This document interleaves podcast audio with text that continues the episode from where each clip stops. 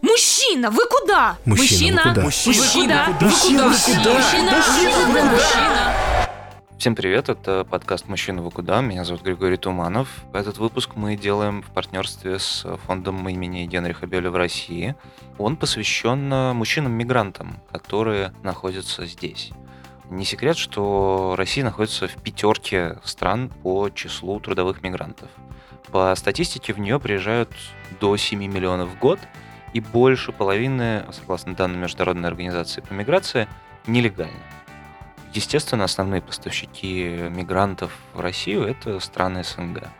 Вот, например, в 2019 году подавляющее большинство приехало из Узбекистана. Это почти 1 миллион человек. И Таджикистана – это чуть больше полумиллиона. Как правило, причины миграции всем известны. В стране нет возможности зарабатывать, нет возможности развиваться – и человек отправляется сюда. Не факт, что за лучшей жизнью, но, во всяком случае, за хоть ну капельку большими шансами заработать хотя бы немного денег. Мы много говорим о ксенофобии, мы, в принципе, понимаем, что это такое, но редко задумываемся о том, что мигранты чувствуют, помимо тоски по дому. Вообще, такой глобальный переезд – это страшный стресс. Особенно, когда ты переезжаешь э, не очень легально. Что угрожает мигранту на улице? Это полицейские, это, возможно, ксенофобно настроенные граждане, это, в числе прочего, несоблюдение их прав и, конечно же, разного рода травмы на производстве, да, которые, возможно, никак не будут им компенсированы в силу все так же нелегального статуса. Но помимо всего прочего, вообще-то многие из мигрантов, что логично, испытывают огромный стресс и депрессию из-за расставания с семьей, близкими. И если говорить о мужчинах, которые у себя на родине все-таки, а это патриархальные сообщества, привыкли занимать какие-то главенствующие позиции, то здесь они будто бы из-за этой самой ксенофобии становятся людьми второго сорта. Их либо принято не замечать, либо их принято унижать. И та самая самостоятельность, тот самый образ сильного мужчины, который отвечает за всю семью, он претерпевает большие испытания, потому что, с одной стороны, назовем это восточный мужчина, обязан быть главным в семье и нести за нее полную ответственность, с другой стороны, его вот эта главность здесь, в Москве, Петербурге, назовите любой другой город, подвергается большим сомнениям из-за его статуса, но при этом ответственность никуда не девается. В общем, чтобы немножко нарушить ту самую невидимость мужчин, женщин, мигрантов, но в первую очередь мужчин. В этом выпуске у нас будет сразу два интервью, и первое из них, что логично и важно, чтобы дать нам всем общий контекст и картину, оно со Светланой Ганушкиной, руководителем программы правозащитного центра «Мемориал миграции и права» и бессменным руководителем, председателем комитета «Гражданское содействие», которое знает о мигрантах, миграции и правах мигрантов в России буквально все. Поэтому сейчас переходим к беседе со Светланой Алексеевной.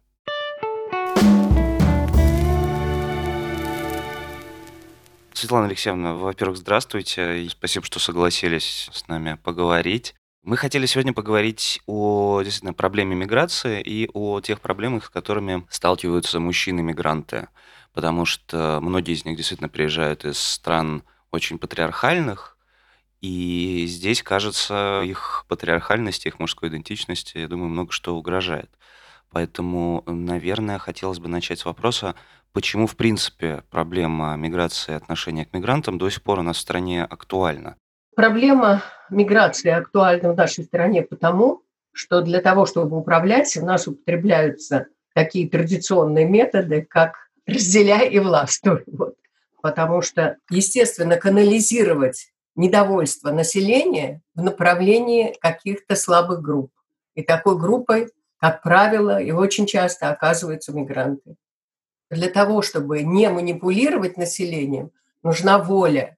К сожалению, вот этот вот простой, можно сказать, природный метод управления, его очень трудно преодолеть. Его не замечают в себе и некоторые руководители гораздо более мелких образований, чем целая страна. Ну а у нас это так, и никто отказываться от этого не хочет. Хотя всем совершенно очевидно, что мигранты нам нужны, что они строят нам дома, что они строят железные дороги, что они занимаются сельским хозяйством, нянчат детей, ухаживают за пожилыми людьми, но это прежде всего женщины. Вот таким вот образом оказывается, что мигранты – это группа, на которую направляется недовольство населения. Ну да, удивительно, что ксенофобия при этом, как я понимаю, судя по даже, наверное, вашим данным, остается на прежнем уровне. Да, ксенофобия – это естественное состояние вида, и для того, чтобы это естественное преодолеть, нужна большая работа культуры. Человек культурный против человека естественного. Мы должны помнить, что это наша работа, что если мы позволяем себе называть себя высоким именем интеллигенция, то именно наша задача преодолевать вот эти вот биологические и не очень тщательно уже для общества подходящие качества. Ну вот, собственно говоря, биология. Кто больше по статистике, если такая есть, вовлечен в трудовую миграцию? Мужчины или женщины? И чем продиктована эта разница? Разумеется, больше в трудовую миграцию вовлечены мужчины, потому что, ну, особенно, как вот вы говорили, в патриархальном обществе, мужчина – это добытчик, это человек, который приносит средства существования, а женщина – это хранительница очага, это тоже биологически определенные функции. Поэтому на добычу отправляется мужчина, и мужчина, который не находит себе применения у себя на родине, отправляется в другие страны. Там, где не очень принимают, туда попасть трудно, а в Россию многие приехать могут. И вот приезжают и работают. Иногда, в лучшем случае, приезжают семьями, иногда приезжают и часто, очень часто приезжают просто только одни мужчины, потому что содержать здесь семью с большим числом детей, опять же, свойство патриархальной семьи, здесь гораздо сложнее, чем у себя на родине. Вот люди, подвергаясь здесь и ксенофобии, и нападкам со стороны государства и использованием их труда как рабского все-таки предпочитают работать здесь, чем оставаться у себя на родине. Это миграция, которой наши организации довольно долго, года до седьмого, не занимались, потому что мы считали, что основная задача нашей организации, вот мемориала и гражданского содействия, моей программы мемориала по мигрантам, это заниматься вынужденной миграцией, как внешней, так и внутренней, ну, внутренняя у нас откуда такая вынужденная? Это Чечня, пригородный район Осетии, да. А потом мы поняли, что, во-первых, эта миграция трудовая, она тоже вынужденная, немножко другие причины, но они серьезные, потому что там тоже опасность для жизни. Это не просто так люди приезжают и во всем этом участвуют, всему этому подвергаются. Ну и, во-вторых, их права чудовищным образом нарушаются, я много раз это говорила. Создалась система рабского труда, которая, конечно, прежде всего касается мужчин. Потому что женская функция в миграции – это няни, это сиделки. Их меньше, они, между прочим, хорошие на расхват. И когда человек оказывается в семье, внутри семьи, и он ухаживает за ребенком или за вашим старым родственником, он становится как бы членом семьи. И отношение к нему, конечно, совершенно меняется. Поэтому женщинам легче. Мужчины не угу. оказываются в такой ситуации. Мужчина – это только средство для работодателя построить дом, там еще какой-то работой заниматься. И им, конечно, хуже, безусловно. То есть они более безликие такие, да, получаются? У них нет шанса на индивидуальность? Да, для работодателя они безликие, абсолютно. Безликие и абсолютно бесправные. Вот эта система появилась в 2002 году когда был принят первый закон о правом положении иностранных граждан, где взять легально иностранного гражданина на работу стало просто невозможно, просто совершенно невозможно. И все равно они работали, они работали нелегально. А работая нелегально, они находились полностью в руках работодателя. Приходила полиция на стройки, забирала этих людей, обирала и отпускала. У нас даже было впечатление по некоторым стройкам, что работодатель сообщает полиции когда он выплатил, наконец, зарплату, потому что она появлялась именно в это время. Я не исключаю возможности, что он был с ними в доле. А зарплату можно не платить месяцами, и если договора нет, то доказать, что человек работает, невозможно. Мне кажется, мы нащупали важную вещь по поводу уникальности проблем мужчин-мигрантов. Я примерно вижу, что она связана отчасти с их невозможностью часто попасть на не знаю, менее тяжелую работу, да, вот попасть, интегрироваться в какую-то семью, чтобы заниматься уходом, и, как я понимаю, они подвержены большему риску в связи с этим на тяжелых работах увечий и, как следствие, еще и, собственно, столкновений с полицией. Может быть, есть еще какая-то специфическая проблема, с которой мужчина-мигрант э, начинает сталкиваться, попадая сюда? Да, ну, во-первых, я хочу сказать, вы правы, у нас наш подопечный недавно потерял руку в Переславле-Залевском, и работодатель не хочет ничего делать для того, чтобы ему помочь, даже с медицинскими вопросами. Считает, что он к этому отношения не имеет. Сам виноват. Конечно, есть еще и другие проблемы. Ну, во-первых, женщина больше склонна к организации быта. Мужчины оказываются совершенно бесприютными, неухоженными, и это тоже большая проблема. Особенно мужчины, привыкшие, что это делает для них кто-то другой, а именно жена. Мама, жена, сестра. Мужчины из этого патриархального общества, как вы говорите, ну и не только, конечно, оттуда, и все мужчины, ну, многие, скажем так, привыкли к тому, что быт для них устраивает женщина. И оставшись одни, они оказываются в очень тяжелом положении, очень трудном. Я видела у нас группу мужчин, человек 20, которые жили в одной квартире однокомнатной. И причем хозяйка и ее дочь жили в кухне. Это было у нас в Москве, в центре. Я попала туда совершенно случайно. Просто это были еще те времена, когда очень активно останавливали людей определенной внешности на улице. Я увидела как мальчишку, который ничего не понимает по-русски. Это были афганские трудовые мигранты. Тогда были в большом количестве у нас трудовые мигранты из Афганистана, не беженцы, не люди, которых преследуют, а именно вот трудовые мигранты. И вот они жили, их был человек 20. Да, как я туда попала? Значит, когда его остановили, я подошла и спросила, чего от него хочет сотрудник полиции. Попросила перечислить те случаи, когда он имеет право останавливать человека на улице и просить документы. Ну, в общем, он немножко как-то поверил в какие-то мои властные полномочия. Мы с ним вместе пошли в полицию, мы с ним посмотрели базу, убедились в том, что этого парня в базе нет. И я его повела вот в этот самый дом, извините, в эту квартиру, потому что он за, дорогу забыл. Он знал дорогу от метро до этой квартиры, но не знал дорогу от отделения полиции туда. Вот я туда пришла. Ковер посреди комнаты, то есть он закрывает весь пол. И вот они так спят по валку. И в это время у них был обед вечерний, значит, они пришли с работы. И стоял огромный казан с пловом. И вот они, значит, все кормились руками из этого котла, они ели плов. Вот так протекала их жизнь. Трудно без женщины, которая рядом. Поэтому эти мальчишки молодые, они пользуются телефонными услугами. И одна моя знакомая проводила социальное исследование, она проработала на этом телефоне некоторое время для того, чтобы написать статью. Она рассказывала, что, собственно, эти мальчики начинают рассказывать о своей жизни, о своем одиночестве, и это в первую очередь то, что им нужно. Им нужен человек, который послушает. Вот они, значит, пользуются такими услугами, секс по телефону, а на самом деле не столько он им нужен, сколько просто человеческое участие. Вопрос о том, в каких условиях оказывается трудовой мигрант, зависит исключительно от работодателя. Во время пандемии мы особенно это ощутили, потому что одни работодатели разрывают всякие отношения, не выплатив зарплату за прошлое, просто вон и все, как негодный материал.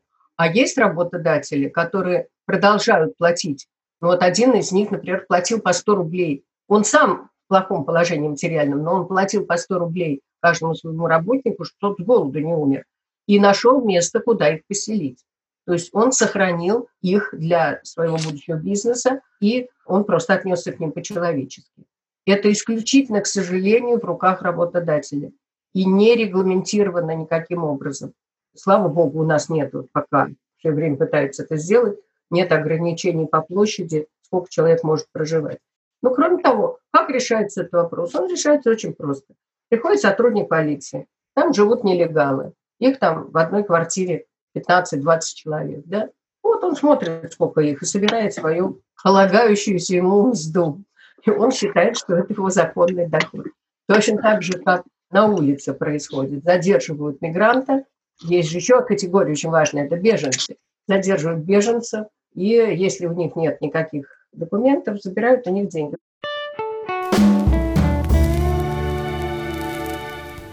Мигрант, который у себя на родине добытчик, хозяин дома, главный и принимает решения, вдруг оказывается в городе, в среде, где он э, даже не до конца, наверное, человек в восприятии очень многих. Он функция, что угодно. Насколько мигранты сравнивают себя с теми успешными местными жителями, мужчинами, насколько они комплексуют, да, когда из-за этой шоковой терапии, когда ты был хозяином и добытчиком и попал в место, где тебя считают вещи. Разумеется, человеку тяжело оказаться, если и человеком, то человеком второго сорта. Разумеется, тяжело. Это было бы тяжело для каждого. И всегда, и везде это для мужчин тяжелее, чем для женщин, потому что и отношение к женщинам, даже просто вот в обществе, более лояльное, чем к мужчинам. Сегодня мне с утра позвонил наш бывший подопечный, даже не бывший, потому что мы сейчас ведем его дело в Европейском суде. Он рассказал о том, что он сейчас находится в Украине. И только к концу разговора он сказал, что он там нелегально, что у него проблемы с документами и так далее. А до этого весь разговор сводился к тому, что вы представляете себе, полиция на нас не кидается. Вы представляете, никто не говорит нам, что мы второй сорт. Вы знаете, какой хороший народ. Мне, честно говоря, стыдно было все это слушать. Потому что, ну за что действительно? И как это мы довели тут человека за несколько лет до такого состояния, что он с удивлением говорит о том, что он там нормальный человек, что его не трогают, что полиция к нему не придирается, и что он может там свободно ходить по улице, и никто не смотрит на него, не отодвигается, когда он в кафе заказывает себе еду и садится за столик. А вот мне интересно, насколько вот это состояние такой жертвы постоянной, насколько оно влияет впоследствии, может быть, даже по возвращению на эту самую маскулинность. Потому что вот это для мужчины, особенно воспитанного в каких-то очень таких патриархальных и традиционных э, ценностях, это же ну, очень сложно принять. Быть уязвимым и быть для кого-то, в том числе для другого мужчины, с одной стороны, жертвой, не знаю, для полицейских, с другой стороны, быть так показательно беднее многих других мужчин и неустроение, и с третьей стороны, вот мы говорили о женщинах, не быть привлекательным для женщин просто патологически. Ну, когда ты мигрант, особенно трудовой в России, я думаю, что у тебя нет шансов практически понравиться какой-нибудь среднестатистической москвичке. Последнее, это как сказать потому что все-таки эта мужская сила них чувствуется в этих людях, и очень многие женщины российские гражданки. И женщины это чувствуют. Для многих женщин он здесь не жертва, а он здесь объект, привлекательный объект. Я могу только предположить, какое влияние может оказать вот это вот положение в таком состоянии на психику человека. Варианты могут быть разные. Вот я вижу из них два. Первый вариант грустный, когда человек, избавившись от этого своего униженного второстепенного положения, становится сам гонителем. Когда он получает сатисфакцию тем, что он, так сказать, оказывает давление на свою семью, на свою жену, на свою дочь и так далее. И это вполне возможный и реальный вариант. А возможен вариант, что он, наоборот, что-то привезет более мягкое так сказать, в своей душе на родину, пометуя о том, что находились люди, которые иначе относятся к женщинам, будет относиться, наоборот, более мягко. В любом случае, я думаю, что он постарается этот период своей жизни вычеркнуть из памяти, к сожалению. Человек говорит, вот ваша организация – это единственное место, куда я прихожу и чувствую себя человеком. Это приятно слышать, но и это и больно одновременно. У меня созрел тут вопрос как раз о компенсации, точнее, о компенсации психологической. Ну, потому что часто это же очень свойственно мужчинам, да, вот это понятие очень уязвимого достоинства, да. А достоинство мигранта, как мы уже говорили много раз, оно уязвляется примерно 24 на 7 в Москве, например. И вот хочется понять, а где он ищет компенсацию? Этому уязвленному достоинству, потому что мы же знаем, да, что если тебя ругает шеф на работе, то ты приходишь домой и ругаешься, не знаю, с женой, допустим, потому что ты быстро и здесь сейчас хочешь получить вот эти вот быстрые углеводы, быструю сатисфакцию, быстрое напоминание того, что ты что-то контролируешь. Как мигранты, будучи оторванными полностью от дома, компенсируют вот эти удары по своей маскулинности? За счет чего? Ну, я бы сказала, что реакция бывает разная. Если шеф выругал на работе, кто-то придет к жене, и она пожалеет. И он придет для того, чтобы его пожалели. Не все так вот реагируют немедленно унизить кого-то другого. Ну как? Люди понимают, что они здесь для того, чтобы заработать на хлеб своей семье. И вот это сознание и сознание того, что на самом деле ты вполне достойный человек, и это ваша культура безобразная, когда вы позволяете себе так людей унижать, а у нас это не принято, это, конечно, отчасти тоже некоторая сатисфакция. Но бывает так, что люди пить начинают. По-разному бывает. И вообще, понимаете, тут ситуация такая. Если в любом случае, вот особенно это касается не тех, кто говорит по-русски, они большинство, конечно, наших из Центральной Азии – говорят по-русски или очень быстро заговаривают снова, если они уже отчасти русский забыли. Но есть у нас и те же афганцы, сирийцы, которые не говорят по-русски. И им труднее, чем женщинам, потому что они труднее интегрируются. Вот это тоже надо понимать, что вот в этой среде они труднее интегрируются. И тогда, конечно, наступает депрессия, а никакая не компенсация. Женщина в любом случае должна как-то организовать быт, она должна пойти в магазин, если семья, например, мигрантская, она должна пойти в магазин, она должна там объясниться, она вышла куда-то поговорить с другими женщинами, и, глядишь, она уже говорит по-русски, уже какие-то личные отношения возникли, она чувствует себя своей, а мужчина находится в более трудном положении, потому что он общается только со своими же, он не интегрирован, и ему труднее с языком. С языком вообще женщина народ болтливый, и женщине быстрее возникает понимание языка и умение на нем говорить. Ну и вот происходит депрессия. Это очень тяжелое состояние, в котором мигранту помочь совершенно некому. Вообще очень интересный момент, что, говоря о традиционных обществах, где всем отведены какие-то четкие гендерные роли, получается на выходе, что к реальной жизни в итоге лучше приспособлены женщины, чем мужчины. Хотя формально в том традиционном обществе все сообщает о всесильности мужчины, о том, что он прекрасен, смел и готов решить любую проблему, а по факту тихие женщины оказываются, вот как вы говорите, более подготовленными к организации быта, к интеграции, коммуникации и так далее, и так далее. Я подумал еще вот о чем. Для мужчины же это отчасти такой как-то свойственно мужчинам. Вот этот акт э, самопожертвования, акт героизма, когда ты ради семьи отправляешься куда-то действительно добывать, э, терпеть лишения и так далее, и так далее. Потом это тебя как-то страшно ломает, потом ты можешь э, вернуться и как раз да, устроить в этой семье какой-то кошмар. Но вообще, насколько силен этот мотив героического самопожертвования среди мужчин, приезжающих сюда, именно касательно своей семьи?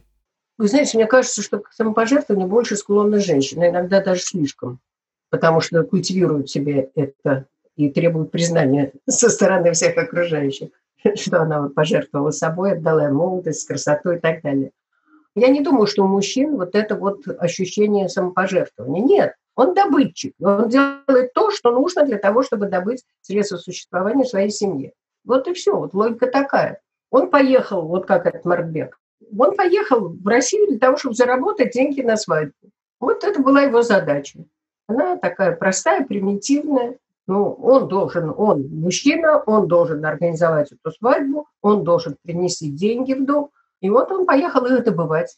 Мир для них делится на два, так сказать, не пересекающихся куска, вот не пересекающиеся части. Одна часть – это вот он здесь в таком положении, потому что здесь так, потому что у них тут такая культура, такие традиции и много нехороших людей, но иногда встречаются и очень хорошие. А там, там он дома, там он выполняет свою функцию благодаря тому, что он это все выдержал, он выполняет эту функцию. Я не думаю, что у мужчин есть чувство самопожертвования. У них чувство выполненной своей задачи. жизненной, своего предназначения. Вот это вот, конечно, есть, да.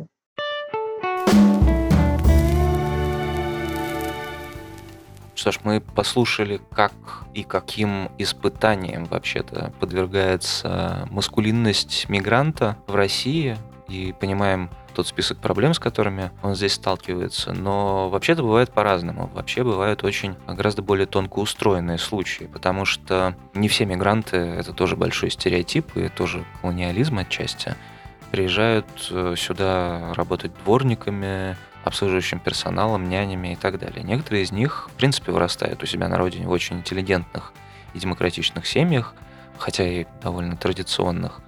И, попав сюда, начинают, с одной стороны, меняться, с другой стороны, чуть больше укореняться в том представлении о мужчине, которое есть у них на родине. И кажется, как в случае с нашим героем Кимраном, с которым мы сейчас начнем нашу беседу, это представление о мужчине только укореняется. Причем занятным образом оно может совершенно спокойно соседствовать с вполне прогрессивными взглядами.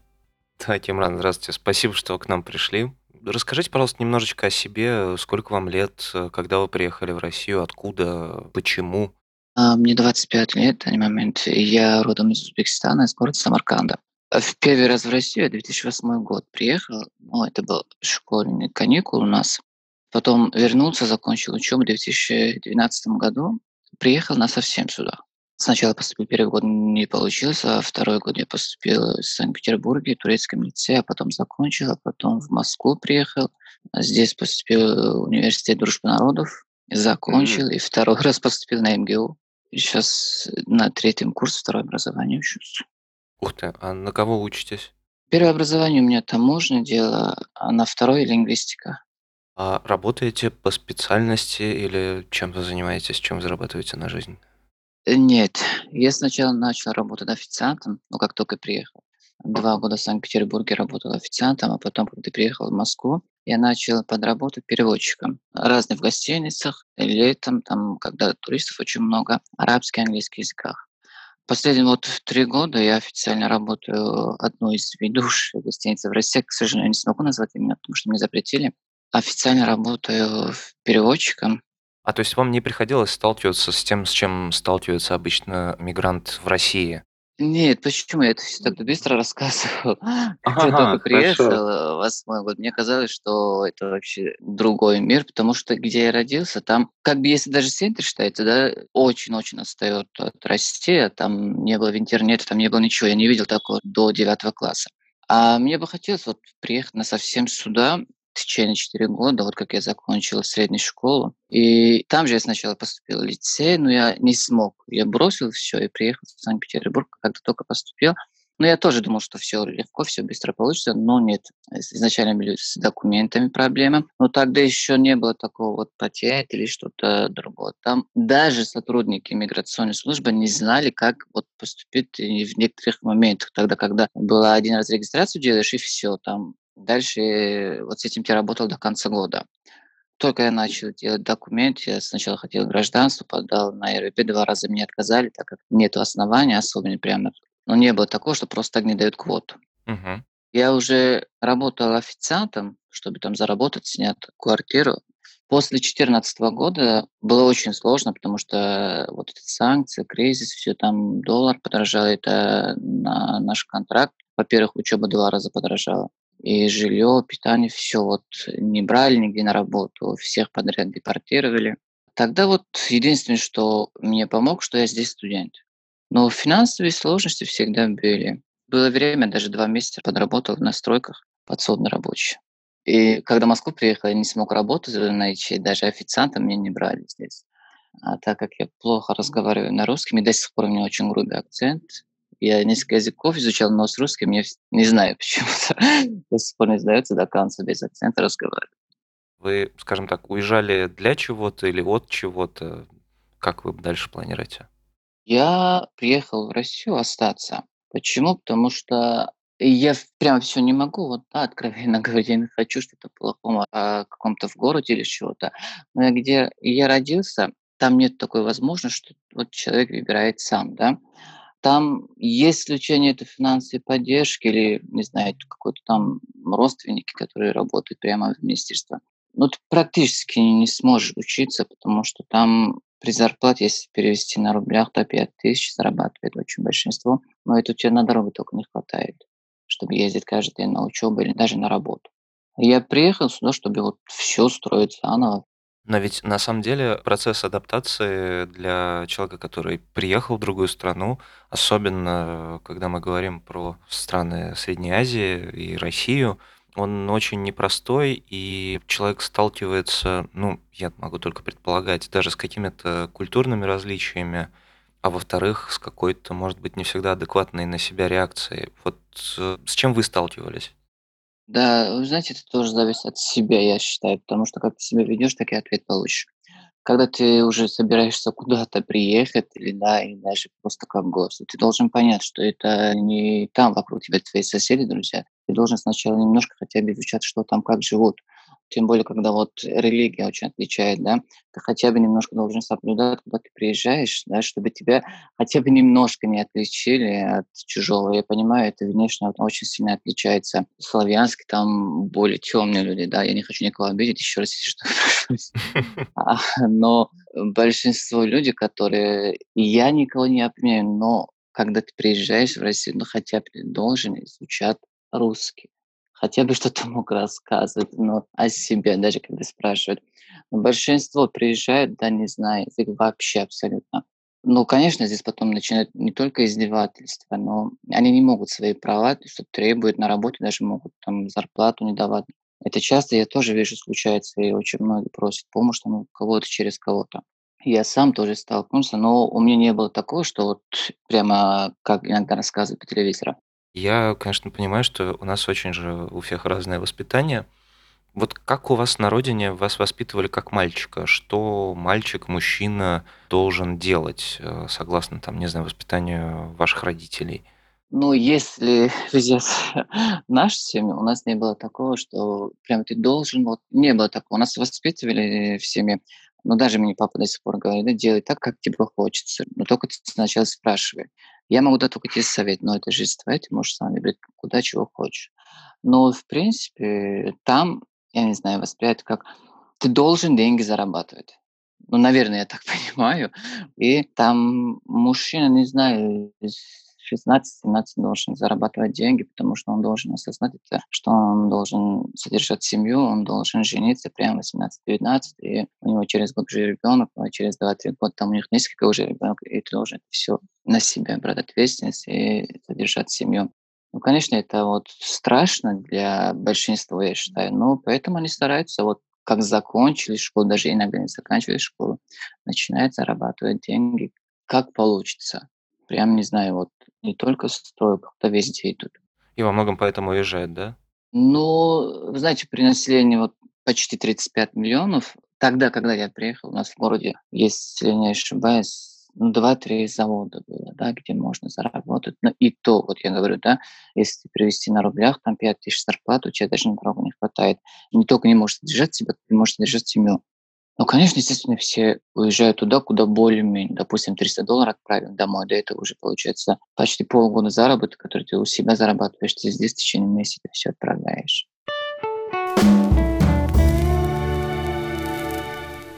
А вот э, говоря о такой вещи, как социальные контакты, вот вы здесь общаетесь с кем? Причем я имею в виду и друзей, и коллег, какие-то сообщества, да и элементарно вообще знакомство с девушками. Как это устроить, когда ты переехал в совершенно чужой город, чужую страну? Нет, у меня с этим проблемы не было, потому что я сначала поступил в лицей, и потом университет, и не один раз. И у меня все друзья, все знакомые, все русскоязычные. Ну, есть, конечно, вот иностранцев тоже очень много. А вот у вас очень интеллигентная профессия же, и вообще очень хорошая. И вы по сравнению со многими другими мигрантами, да, которые, не знаю, работают курьерами или ну, на каких-то более тяжелых, в смысле, работы, занимаются работой руками, скажем так, наверное, вы, может быть, меньше сталкиваетесь с предрассудками, а может и нет. Вот расскажите, у вас это происходит? Все равно вы чувствуете, что какие-то люди ведут себя по принципу свой-чужой здесь? Ну, я думаю, да. Даже со мной тогда когда-то было, что типа как я тоже себе иногда чувствовал, что я чужой, но когда уже мне было 23-24, наверное, да, что я уже понял, что нет, это все мое, я не чужой здесь, потому что не то, что ты родился где там приехали, внешность, ну хотя мне внешность не на иностранцы. Не знаю, я себе такое не чувствую, что я здесь чужой, потому что здесь у меня очень огромно много друзей, очень много даже как родные стали. Даже на улице меня как бы не поймали и не спрашивали. Если даже так будет, мне, наверное, уже, наверное, действительно будет, потому что столько время. Ни разу меня никто не останавливал, никто не спрашивал мои документы. Но был случай, что на работе было там проверки, это тоже два года назад. Но и всех они проверили, ну, абсолютно всех. Не было такого, что именно подчеркивали или какой-то... Ну, не было особого внимания, что, типа, приезжий, его надо проверять дважды или что-то. Не было такого. И я не позволю никогда, чтобы со мной так общались, или я никогда не даю повод, что можно общаться с таким человеком. Я вот вас слушаю и понимаю, что вы даже уже ну, в каких-то даже фразах немножко отделяете себя, да, там от того сообщества, да, в котором выросли и откуда приехали и так далее. Но это же такая важная тоже часть самоидентификации. И любопытно, кем вы сейчас себя считаете, вот во всех смыслах с точки зрения, не знаю, статуса, с точки зрения происхождения, принадлежности, как вы себя можете характеризовать? Нет, я никогда не отрицаю свою, допустим, национальность или откуда я родом, потому что это невозможно изменить никогда. Почему я люблю свою родину? Если политика, вот, не знаю, не нравится, это не значит, что тебе все вот целое не нравится. я никогда не скрывал, что я откуда или я кто по национальности. Но я не узбек по национальности, я просто родом из Узбекистана. Я всегда с уважением отношусь к целому узбекскому народу. И в Узбекистане живет более 37 национальностей. Мне нравится именно вот узбекская культура. Да, я понимаю, не все прямо, не знаю, образованные, не все могут вести себя так, как надо. Я думаю, это везде есть свои какие-то недостатки. Но я никогда не скрывал, что я откуда или кто я, и какой национальность, как я себя считаю. Я не считаю себя русским, я просто себя считаю россияном. И это невозможно сделать так, что ты я русский. Я никогда это не говорил никому ничего. Я не могу прямо вот горжусь своей национальностью, но я всегда признаю, что я кто есть.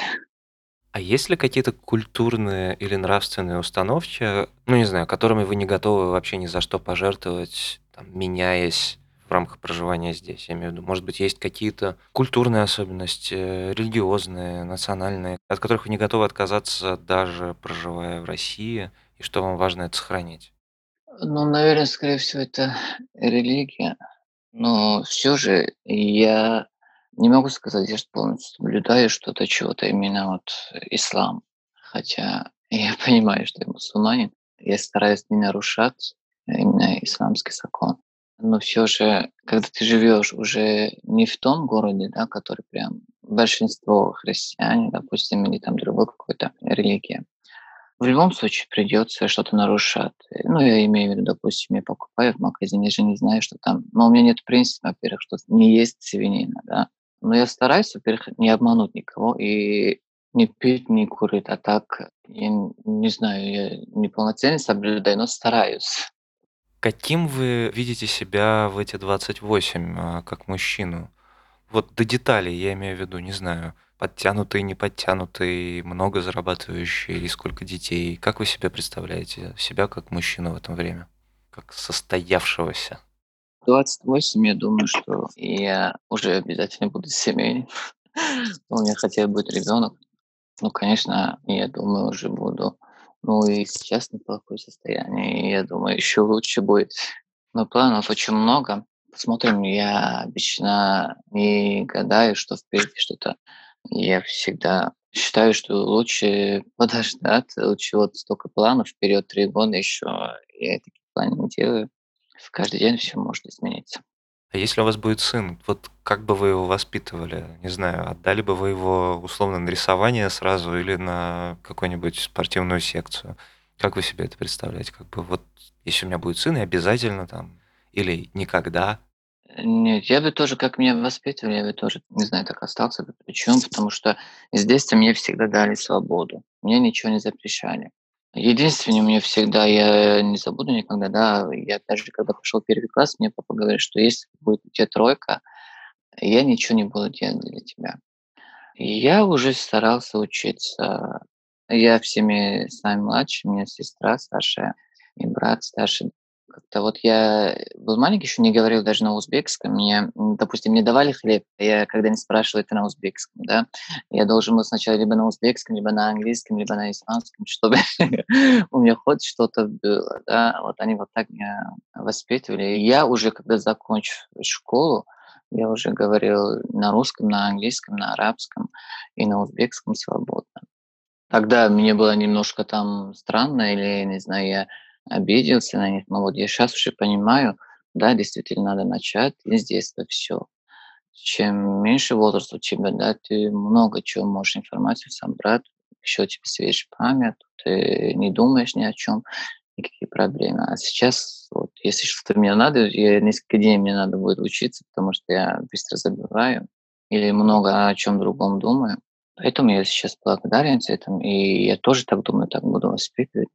Я считаю, что человек должен сам выбрать свою судьбу. Я понимаю, там до 16 это уже возраст не тот, когда ты самостоятельно выбираешь, но этот момент можно там посоветовать, или там надо говорить, это правильно, это неправильно, так как мне объяснили.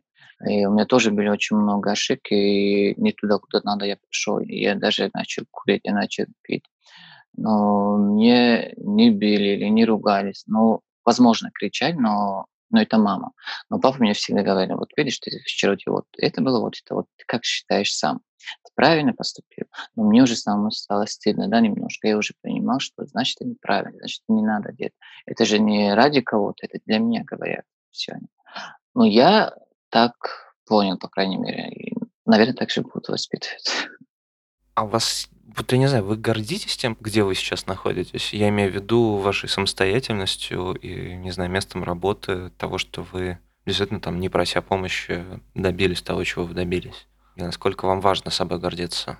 Насчет работы, да, конечно, я могу гордиться, потому что у меня получилось. Спасибо вам большое. Это очень была интересная беседа. Я надеюсь, что, в общем, все получится так, как вы себе задумывали и задумываете. Надеюсь, и вам спасибо.